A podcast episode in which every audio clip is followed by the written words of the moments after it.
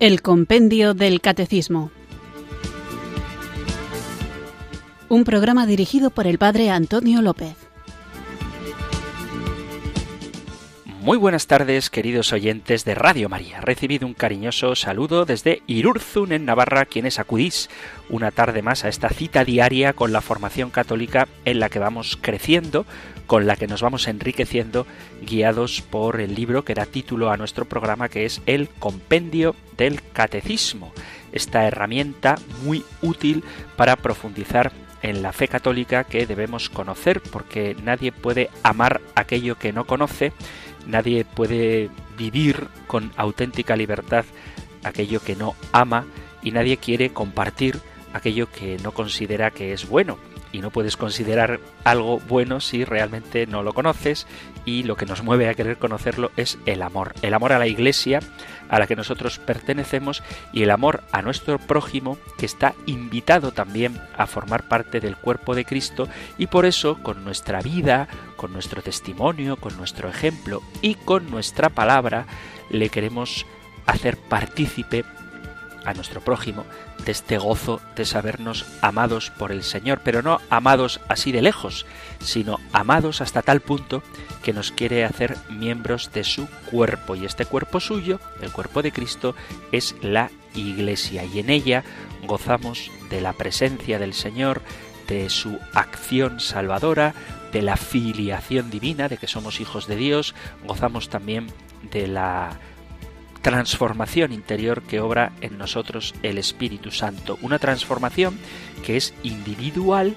que brota de su gracia y que nos cambia particularmente a cada uno de nosotros, pero nosotros, como miembros de la sociedad, estamos también llamados a transformar esta sociedad para que se haga presente el reino de Dios, donde la justicia, la verdad, la paz gobiernan y rigen las relaciones entre nosotros.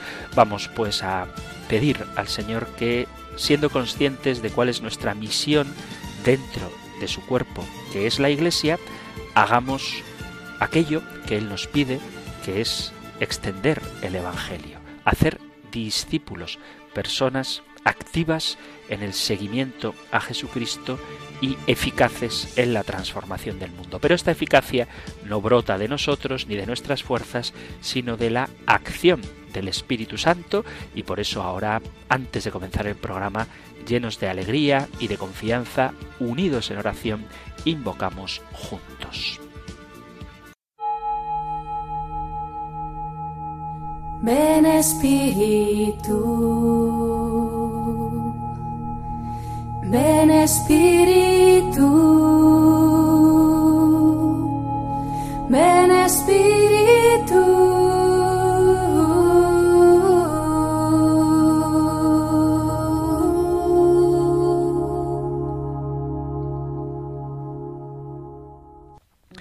Ven Espíritu Santo, porque todavía llevo algunos sueños dentro de mí, algunos proyectos escondidos, algunos deseos interiores.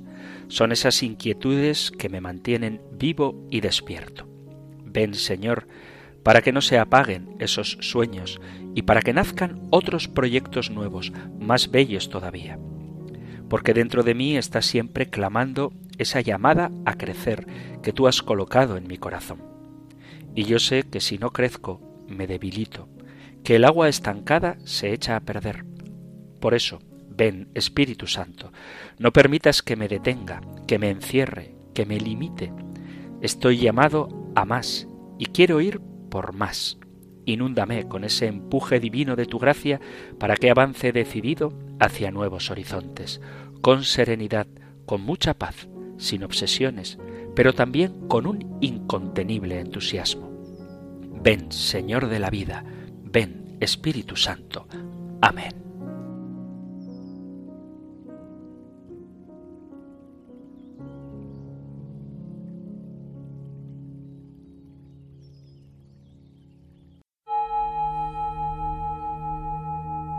Ven Espíritu, ven Espíritu, ven Espíritu.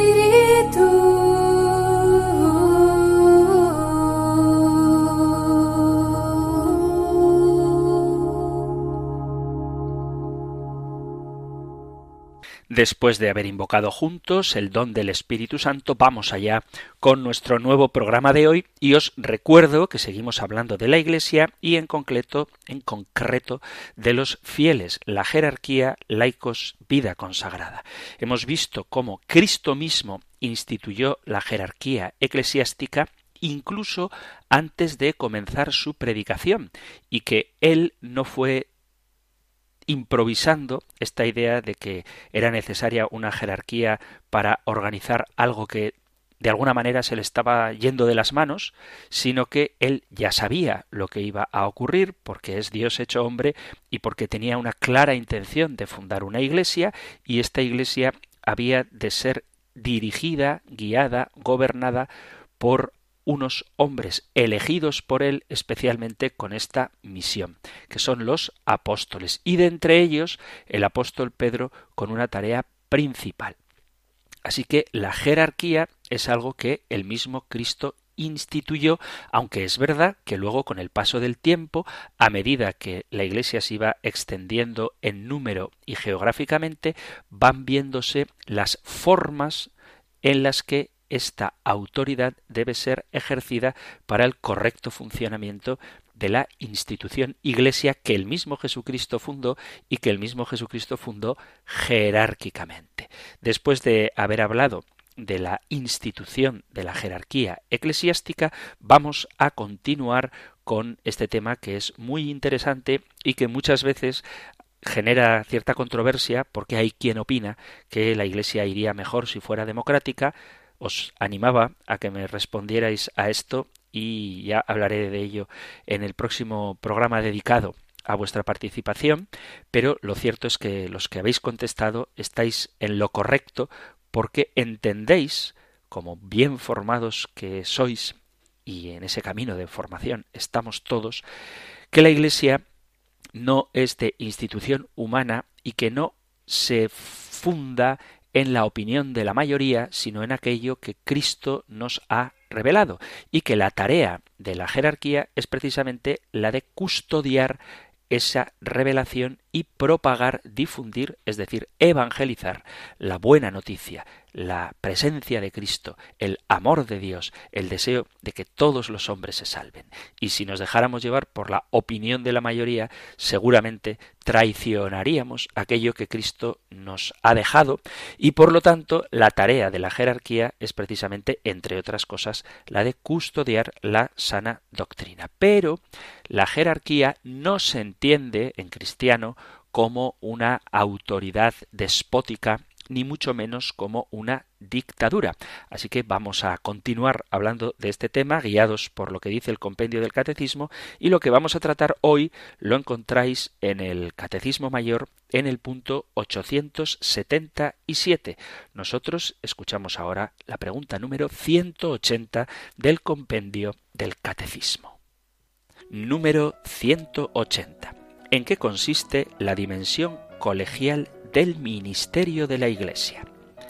A ejemplo de los doce apóstoles, elegidos y enviados juntos por Cristo, la unión de los miembros de la jerarquía eclesiástica está al servicio de la comunión de todos los fieles.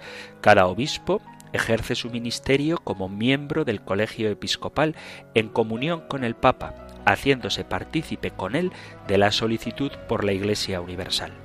Los sacerdotes ejercen su ministerio en el presbiterio de la iglesia particular, en comunión con su propio obispo y bajo su guía.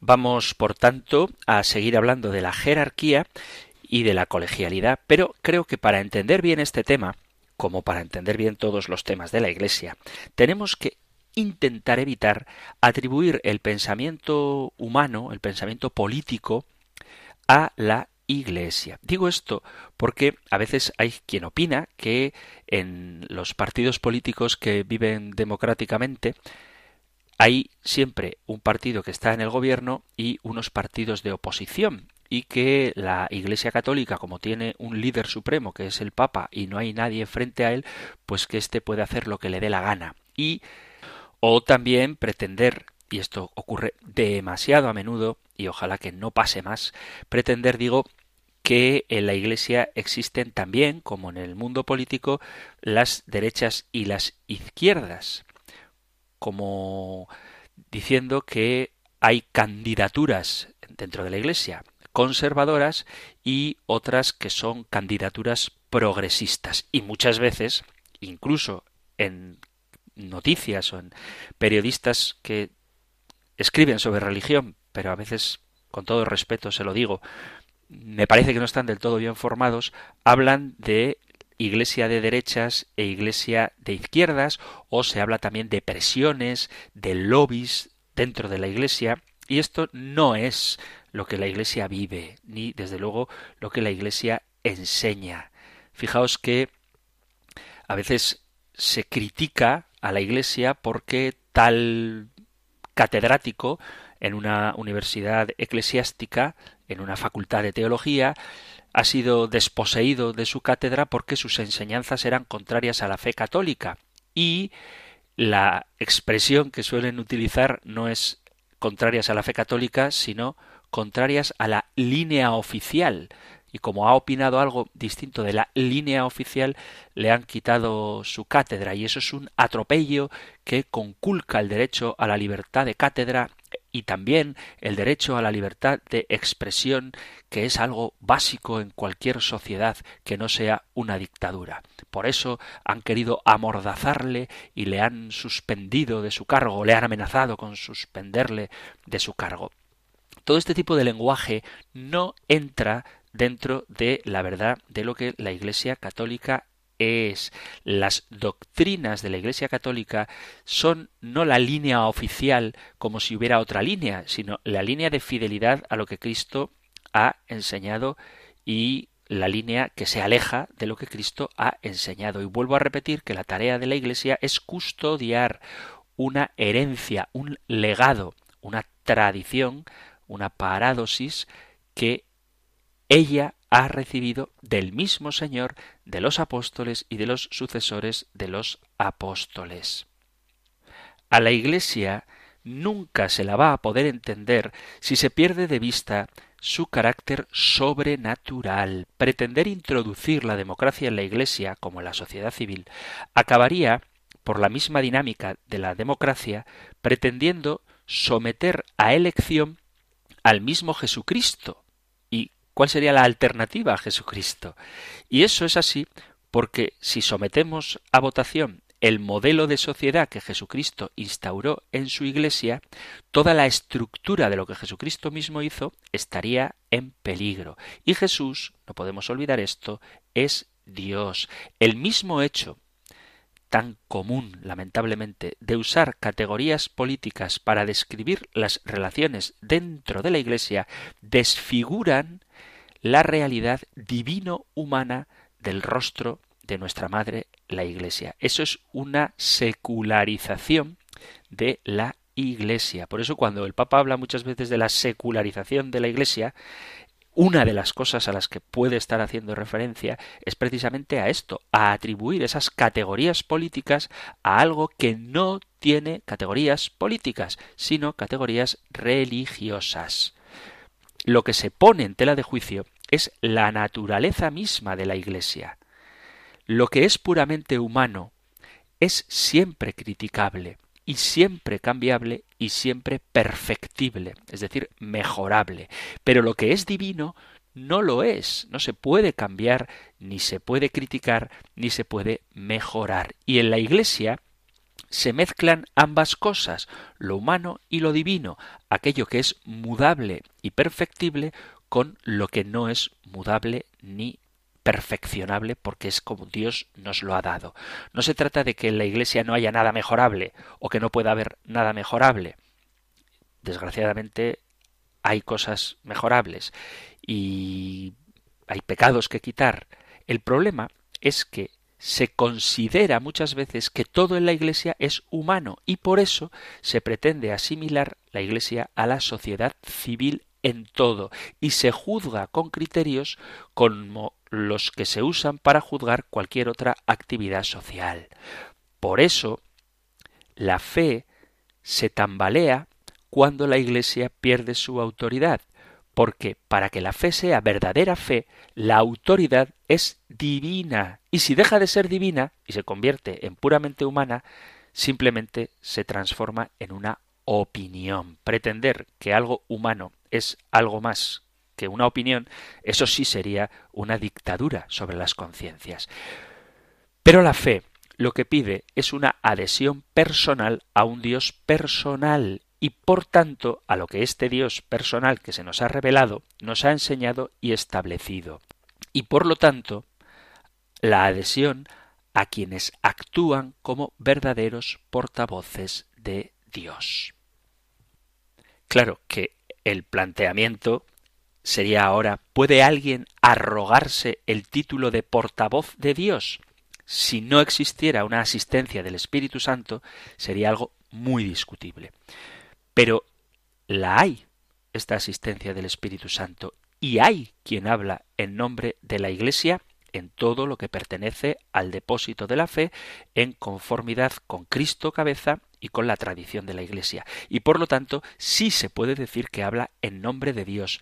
Y habla en nombre de la Iglesia quien ocupa alguno de los puestos que Jesucristo estableció y que llevan consigo la función de enseñar. Y es de ahí de dónde viene la autoridad. Y si se examina lo que Cristo dispuso para la Iglesia, como hemos hecho nosotros en el programa anterior, y a quién designó para que enseñara, se debe concluir que los maestros de la fe son, en primer lugar, los obispos, el Papa a la cabeza, y por tanto los obispos en armonía, en comunión con el Papa, no los teólogos. Y el teólogo que pretende innovar en cuestiones de fe, nunca puede contradecir las enseñanzas de la Iglesia por más que le hayan dado una cátedra, y menos cuando esa cátedra se la ha dado precisamente la institución eclesiástica.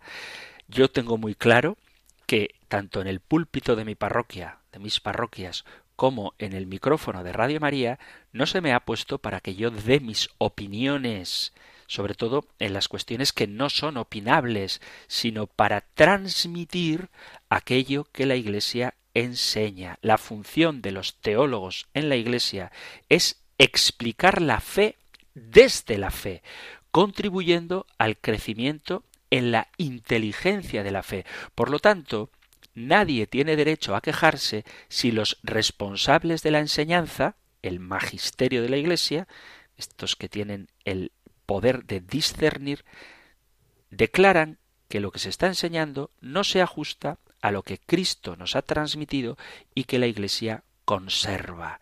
Yo entendería, espero que nunca pase, pero entendería que en su momento el director de Radio María, si ve que digo cosas contrarias a la enseñanza de la Iglesia, no por un patinazo, no por un error, sino por una convicción pertinaz, decidiera que no debo seguir haciendo el programa. ¿Por qué? Porque tiene que haber una fidelidad a lo que Cristo nos ha revelado. Y tanto Radio María como la Iglesia, como la tarea de los teólogos, es mantenerse fiel a esa transmisión y divulgar, facilitar, hacer accesible lo que el Señor nos ha revelado. Y por eso es potestad de la autoridad sancionar por errores doctrinales, no por equivocaciones, no por opiniones, porque se puede opinar, pero sí que hay límites en la opinión. Por eso he dicho en más de una ocasión que hay que distinguir entre lo que se debe creer, lo que se puede creer opcionalmente y lo que se prohíbe aceptar porque va en contra de las enseñanzas de Jesucristo. La Iglesia es una sociedad de orden espiritual. No se puede pretender subvertir el fundamento mismo de la Iglesia, que es la fe.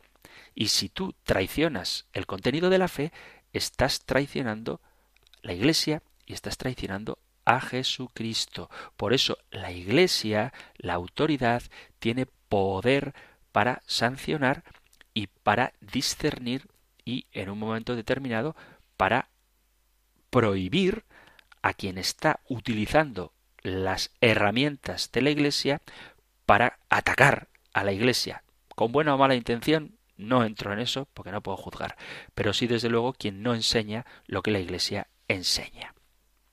La Iglesia, lo repito una vez más, es espiritual y visible al mismo tiempo. Su fin es sobrenatural, la santidad de los fieles, pero también es la sociedad de los que se han incorporado a Cristo por el bautismo y participan en consecuencia de su función sacerdotal, profética y real, hablaremos de esto, cada uno según su condición, para propagar todos la misión que Cristo confió a su Iglesia.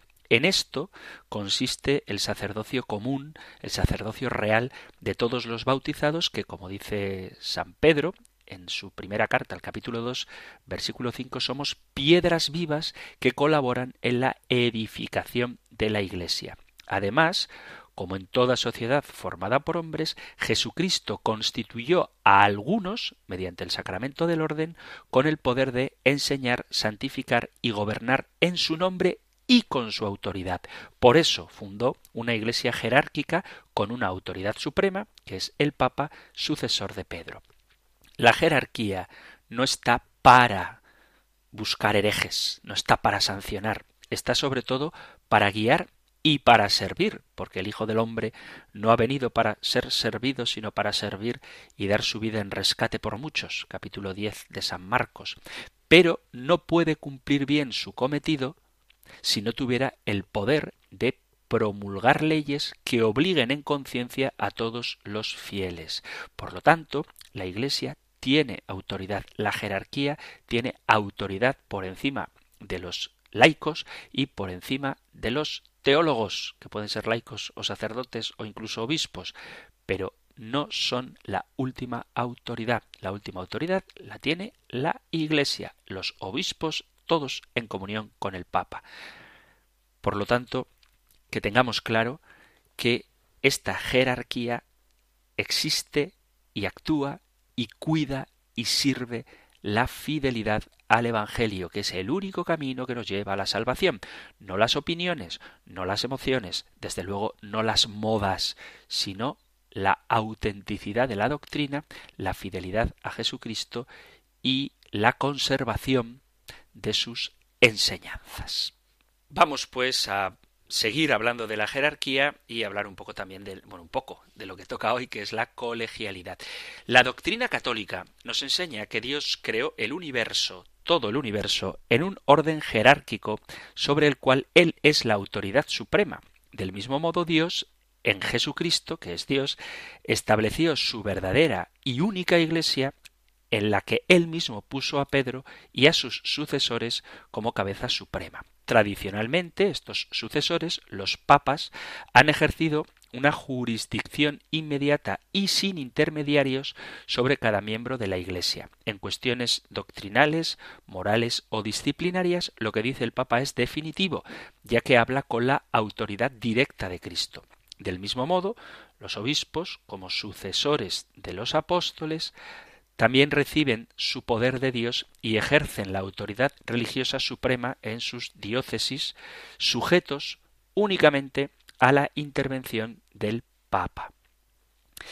El concepto así moderno, modernista, de la colegialidad religiosa que es la consecuencia de una mala interpretación de lo que es la libertad y los derechos individuales, amenaza hoy por hoy esta estructura jerárquica, porque se insiste a veces en que debería haber un proceso democrático para gobernar a la Iglesia en todo momento. Y, dicen ellos, quienes piensan mal, que el Papa da su opinión, pero que los obispos y cardenales tienen que expresar también sus propias opiniones.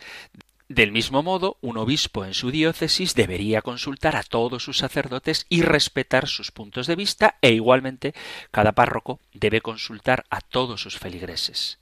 Esta sería la única manera de preservar los derechos y libertades individuales e inviolables de cada persona. Por lo tanto, todo el mundo debe comunicarse, dar sus opiniones, sus propios criterios y también ceder para que al final lleguemos a un acuerdo entre todos, incluido el Papa. Y esto, esta forma de pensar, oculta la naturaleza jerárquica que Dios quiso dar a su Iglesia y obstaculiza las acciones de los dirigentes de la Iglesia. La doctrina católica siempre ha valorado la colegialidad, pero colegialidad no es esta noción moderna de que todos tengamos el mismo peso y que todas las opiniones valgan igual. Todos los católicos especialmente los sacerdotes y los obispos, estamos unidos por un compromiso común con las verdades divinas y la salvación de las almas. Y en este sentido, todos los católicos tenemos en común el deseo de buscar la mayor gloria de Dios en todas las cosas. Mientras estos objetivos principales, que son el amor a Dios y el amor al prójimo, se respeten, los católicos trabajaremos unidos y en armonía, aunque cada uno tenga diferentes responsabilidades y lleve a cabo tareas diferentes. Sin embargo, esta verdadera noción de lo que es la colegialidad no siempre requiere un largo debate antes de tomar cualquier decisión. Pues los católicos, mientras estemos verdaderamente comprometidos con lo que nos es propio, es decir, la fe, preservaremos la unidad y la armonía en cada actividad, aunque ésta sea diferente. Y esta es la esencia de la colegialidad católica. Desde luego, el Papa y los obispos deben hacer, y de hecho hacen, consultas tanto el obispo con los sacerdotes, el papa con los cardenales y con los obispos, y desde luego los párrocos con los laicos cuando se requiere. Pero no es obligatorio hacerlo en los casos en los que esta discusión fuera inconveniente, improductiva o innecesaria, por ejemplo, a la hora de hablar de la doctrina revelada. Otra cuestión es las acciones pastorales o cómo llevar a cabo esta tarea de evangelización o cómo hacer más eficaz el anuncio del Evangelio. Pero la Iglesia, y esto está claro a lo largo de toda la historia, no actúa de una manera despótica o dictatorial, porque se han convocado muchos concilios a lo largo de la larga historia de la Iglesia, pero los papas son quienes han guiado principalmente los concilios y cada obispo ha sido responsable directamente de poner en práctica las resoluciones que se han sacado de esos concilios en sus respectivas diócesis.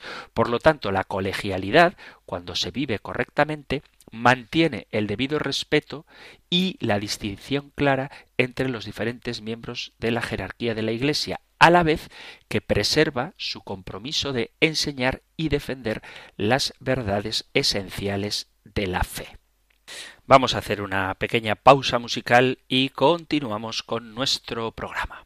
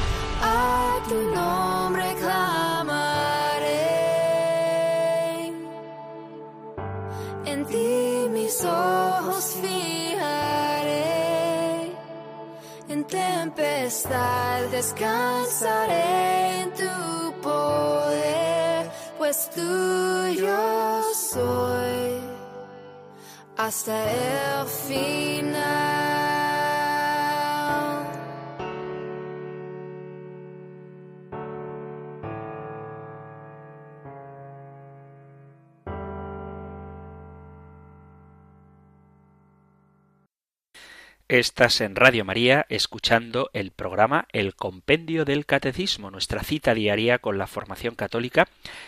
Esta cita a la que no podéis faltar de lunes a viernes de 4 a 5 de la tarde, una hora antes, si nos sintonizas desde las Islas Canarias.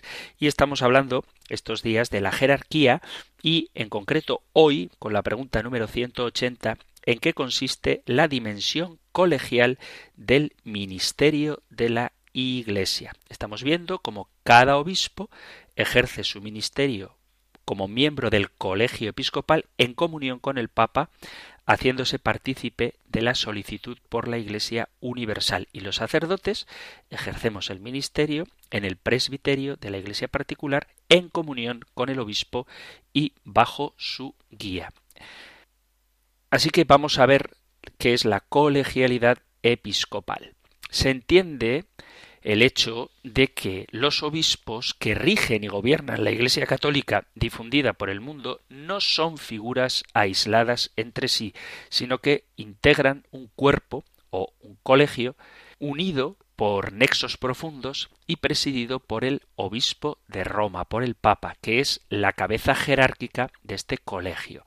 La palabra colegialidad episcopal surgió en torno al Concilio Vaticano II y en él, el, perdón, Vaticano II no, Concilio Vaticano I y que se vuelve a repetir ahora sí en el Concilio Vaticano II. El hecho mismo y la atención prestada son tan antiguos como la Iglesia misma. La historia de la Iglesia nos atestigua, en efecto, que la práctica de la colegialidad, manifestada tanto en la unión afectiva como en la realización de actos comunes entre los obispos, de manera especial los concilios ecuménicos, es una realidad presente desde el principio. La predicación y la teología se ocupan de esta colegialidad para mover a la concordia y a la unidad y para estudiar el lugar y la función de la comunión de la unidad de los obispos entre sí y con el Papa. Y esta unidad de los obispos entre sí y con el Papa son un factor constitutivo de la unidad total de toda la Iglesia. Es cierto que en la antigüedad no existía un tratamiento sistemático de lo que significa la colegialidad. Esto se hizo ya en el Concilio Vaticano I y en el Concilio Vaticano II, pero existía esta colegialidad. Pasa con esto como con otras muchas cosas, que una realidad puede estar ahí desde el principio, desde siempre, pero el estudio sobre esta realidad, la sistematización sobre esta realidad se dé posteriormente. Bueno, pues esto pasa también con la colegialidad. Siempre ha existido, pero su sistematización se ha dado sobre todo en el Concilio Vaticano I y en el Concilio Vaticano II. El Colegio de los Apóstoles es algo que el Señor mismo, como ya hemos visto, fundó. Jesús, después de haber hecho oración, llama a los que Él quiere y elige a doce para que estuvieran con Él y para enviarlos a predicar el reino de Dios. A estos apóstoles los instituyó a modo de colegio, es decir, a modo de grupo estable, al frente del cual puso a Pedro, elegido de entre esos mismos doce.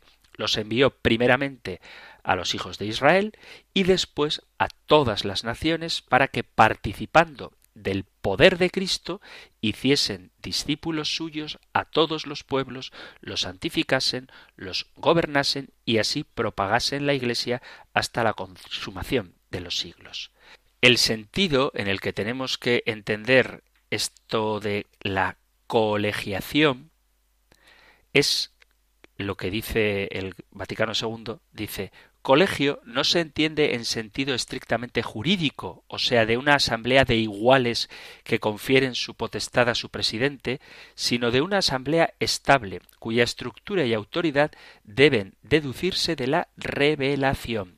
A este propósito os voy a recordar las palabras del Papa Benedicto XVI en su primer mensaje al final de la concelebración eucarística con los cardenales cuando fue elegido papa. Dice el Papa Benedicto XVI, porque habla precisamente de cómo vivir esta colegialidad, gracia y paz en abundancia a todos vosotros. En mi espíritu conviven estos dos momentos dos sentimientos opuestos. Por una parte, un sentimiento de incapacidad y de turbación humana por la responsabilidad con respecto a la Iglesia Universal como sucesor del apóstol Pedro en esta sede de Roma que ayer me fue confiada. Por otra, siento viva en mí una profunda gratitud a Dios que, como cantamos en la Sagrada Liturgia, no abandona nunca a su rebaño, sino que lo conduce a través de las vicisitudes de los tiempos bajo la guía de los que él mismo ha escogido como vicarios de su Hijo y ha constituido pastores. Amadísimos hermanos, esta íntima gratitud por el don de la misericordia divina prevalece en mi corazón a pesar de todo, y lo considero como una gracia especial que me ha obtenido mi venerado predecesor Juan Pablo II. Me parece sentir su mano fuerte que estrecha la mía. Me parece ver sus ojos sonrientes y escuchar sus palabras dirigidas en este momento particularmente a mí. No tengas miedo. La muerte del Santo Padre Juan Pablo II y los días sucesivos han sido para la Iglesia y para el mundo entero un tiempo extraordinario de gracia. El gran dolor por su fallecimiento y la sensación de vacío que ha dejado en todos se ha mitigado gracias a la acción de Cristo resucitado, que se ha manifestado durante muchos días en la multitudinaria oleada de fe, de amor y de solidaridad espiritual que culminó en sus exequias solemnes. Podemos decir que el funeral de Juan Pablo II fue una experiencia realmente extraordinaria en la que de alguna manera se percibió el poder de Dios que a través de su Iglesia quiere formar con todos los pueblos una gran familia mediante la fuerza unificadora de la verdad y del amor. En la hora de la muerte, configurado con su Maestro y Señor, Juan Pablo II coronó su largo y fecundo pontificado, confirmando en la fe al pueblo cristiano, congregándolo en torno a sí y haciendo que toda la familia humana se sintiera más unida. ¿Cómo no sentirse apoyado por este testimonio? ¿Cómo no experimentar el impulso que brota de este acontecimiento de gracia? Contra todas mis previsiones, la divina providencia, a través del voto de los venerados padres cardenales, me ha llamado a suceder a este gran papa. En estos momentos vuelvo a pensar en lo que sucedió en la región de Cesarea de Filipo hace dos mil años. Me parece escuchar las palabras de Pedro Tú eres el Cristo, el Hijo de Dios vivo, y la solemne afirmación del Señor Tú eres Pedro, y sobre esta piedra edificaré mi iglesia. A ti te daré las llaves del reino de los cielos. Tú eres el Cristo, tú eres Pedro. Me parece revivir esa misma escena evangélica. Yo, sucesor de Pedro, repito con estremecimiento las estremecedoras palabras del pescador de Galilea y vuelvo a escuchar con íntima emoción la consoladora promesa del Divino Maestro. Si es enorme el peso de la responsabilidad que cae sobre mis débiles hombros, sin duda es inmensa la fuerza divina con la que puedo contar. Tú eres Pedro, y sobre esta piedra edificaré mi iglesia. Al escogerme como obispo de Roma, el Señor ha querido que sea su vicario, ha querido que sea la piedra en la que todos puedan apoyarse con seguridad. A Él le pido que supla la pobreza de mis fuerzas para que sea valiente y fiel pastor de su rebaño, siempre dócil a las inspiraciones de su espíritu. Me dispongo a iniciar este ministerio peculiar, el ministerio petrino al servicio de la Iglesia universal, abandonándome humildemente en las manos de la providencia de Dios. Ante todo, renuevo a Cristo mi adhesión total y confiada. In te domine speravi, non confundar in eternum. A vosotros, venerados hermanos cardenales, con espíritu agradecido por la confianza que me habéis manifestado, os pido que me sostengáis con la oración y con la colaboración constante, activa y sabia. A todos los hermanos en el episcopado les pido también que me acompañen con la oración y con el consejo, para que pueda ser verdaderamente el siervo de los siervos de Dios. Como Pedro y los demás apóstoles constituyeron por voluntad del Señor un único colegio apostólico, del mismo modo el sucesor de Pedro y los obispos, sucesores de los apóstoles, tienen que estar muy unidos entre sí, como reafirmó con fuerza el concilio. Se refiere al concilio Vaticano II, en concreto al Lumen Gentium 22.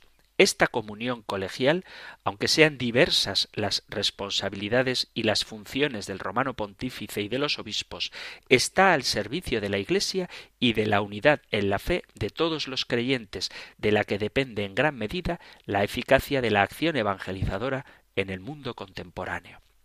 Por tanto, quiero proseguir por esta senda por la que han avanzado mis venerados predecesores, preocupado únicamente de proclamar al mundo entero la presencia viva de Cristo. Tengo ante mis ojos, en particular, el testimonio del Papa Juan Pablo II. Deja una iglesia más valiente, más libre, más joven, una iglesia que, según su doctrina y su ejemplo, mira con serenidad al pasado y no tiene miedo al futuro. Con el gran jubileo ha entrado en el nuevo milenio, llevando en las manos el Evangelio, aplicando al mundo actual a través de la autorizada relectura del Concilio Vaticano II. El Papa Juan Pablo II presentó con acierto este concilio como brújula para orientarse en el vasto océano del tercer milenio. También en su testamento espiritual anotó Estoy convencido de que durante mucho tiempo aun las nuevas generaciones podrán recurrir a las riquezas que este concilio del siglo XX nos ha regalado.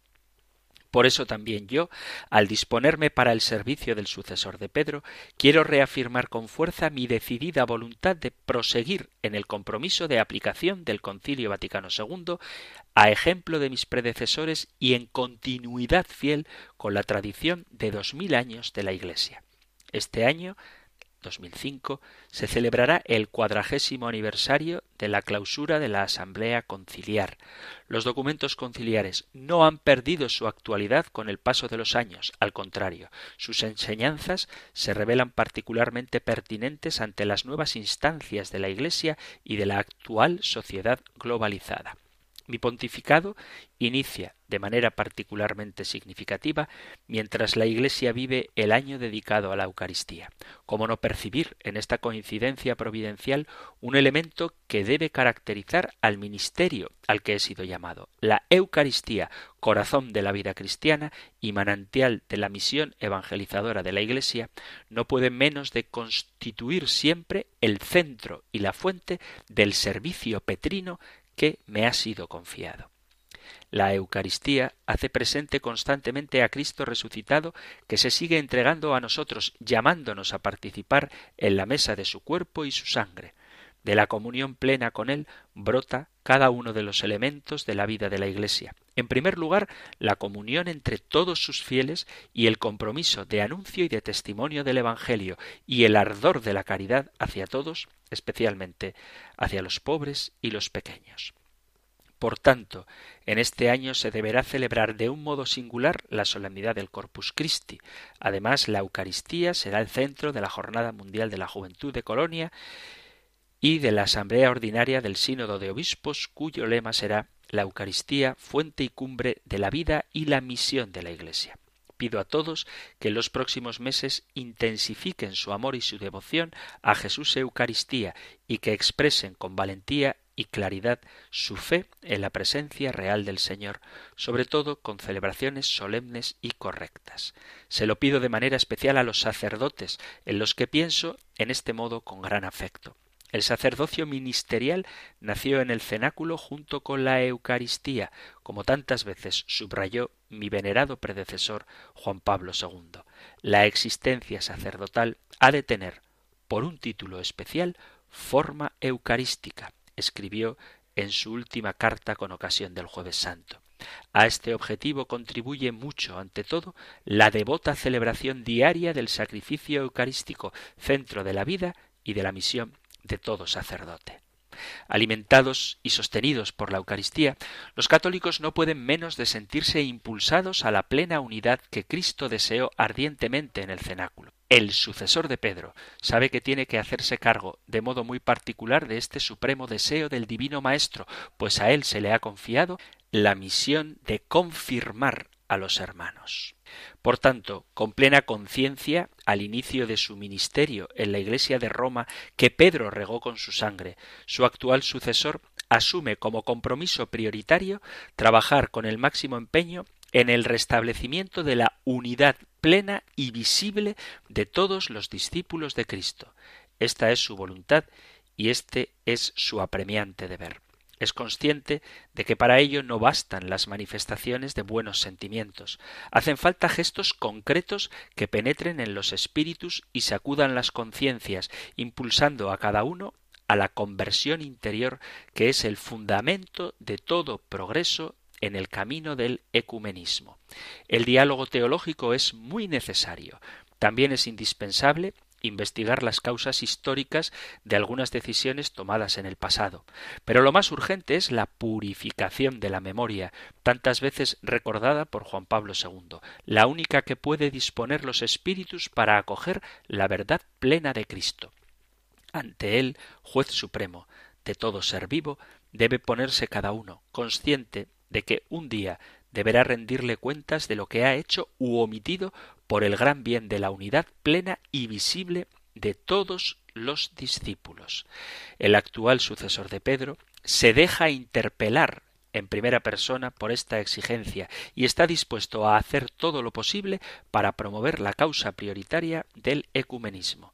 Siguiendo las huellas de sus predecesores, está plenamente decidido a impulsar toda iniciativa que pueda parecer oportuna para favorecer los contactos y el entendimiento con los representantes de las diferentes iglesias y comunidades eclesiales. Más aún, a ellos les dirige también en esta ocasión el saludo más cordial en Cristo, único Señor de todos.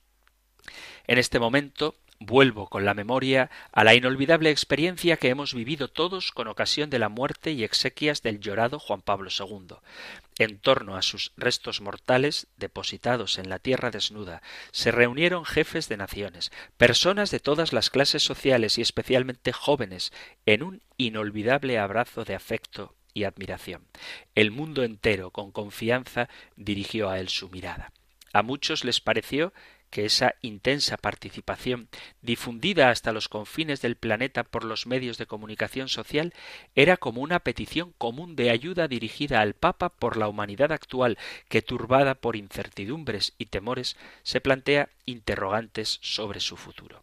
La Iglesia de hoy debe reavivar en sí misma la conciencia de su deber de volver a proponer al mundo la voz de aquel que dijo Yo soy la luz del mundo. El que me siga no caminará en la oscuridad, sino que tendrá la luz de la vida.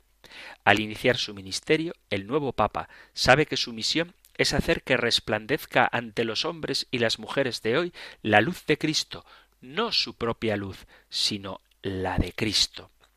Con esta conciencia me dirijo también a los seguidores de otras religiones o a los que simplemente buscan una respuesta al interrogante fundamental de la existencia humana y todavía no lo han encontrado.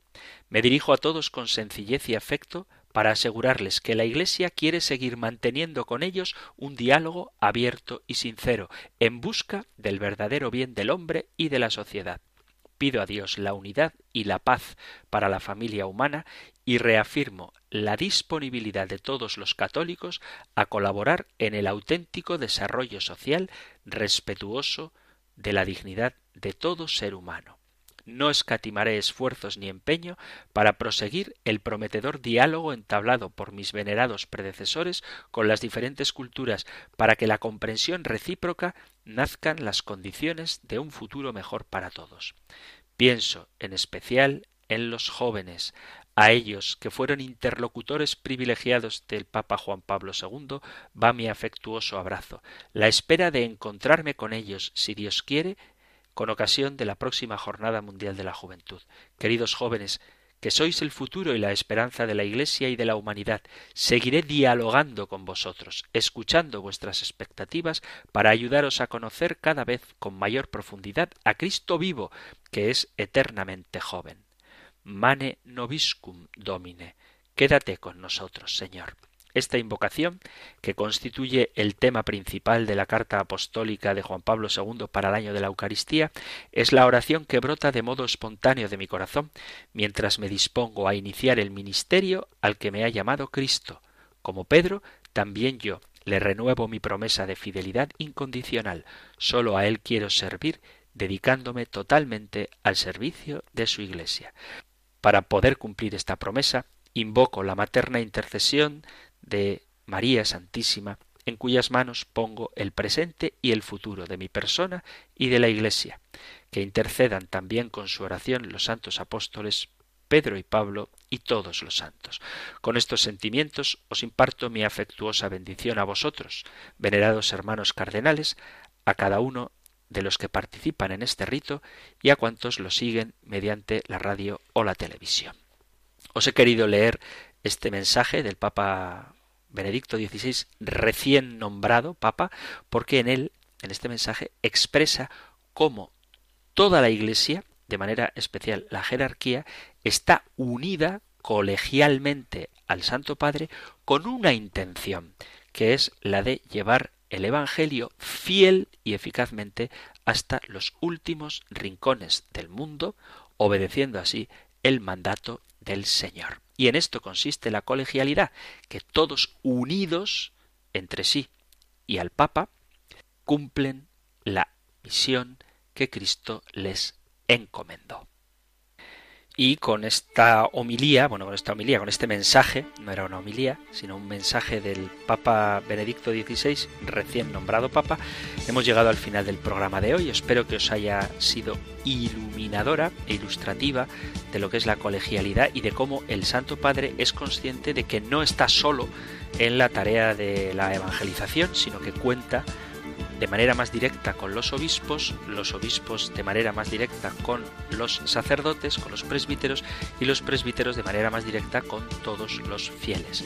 Y todos unidos, formando el pueblo de Dios, cumplimos la misión que se nos ha encomendado, que es la de evangelizar, sacar al mundo, a la calle, a la luz, a quien es la luz del mundo, Jesucristo. Si hay algo que queráis compartir sobre vuestra participación en la Iglesia, cómo de unidos os sentís a vuestro obispo, bueno, primero a vuestro párroco, luego a vuestro obispo y por último al Papa, si queréis compartir vuestra experiencia de sinodalidad, que tiene bastante que ver con esto de la colegialidad. Podéis enviar vuestro testimonio o formular alguna pregunta, cualquier cosa que queráis compartir, al correo electrónico compendio arroba radiomaria.es, compendio arroba o si lo preferís podéis dejar un mensaje bien escrito o un audio en el número de teléfono solo para WhatsApp 668 594 383 668 594 383 terminamos el programa de hoy como cada día recibiendo la bendición del Señor el Señor te bendiga y te guarde, el Señor ilumine su rostro sobre ti y te conceda su favor, el Señor te muestre su rostro y te conceda la paz.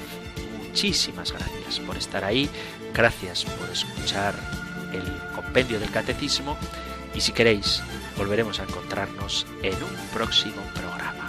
Un fuerte abrazo.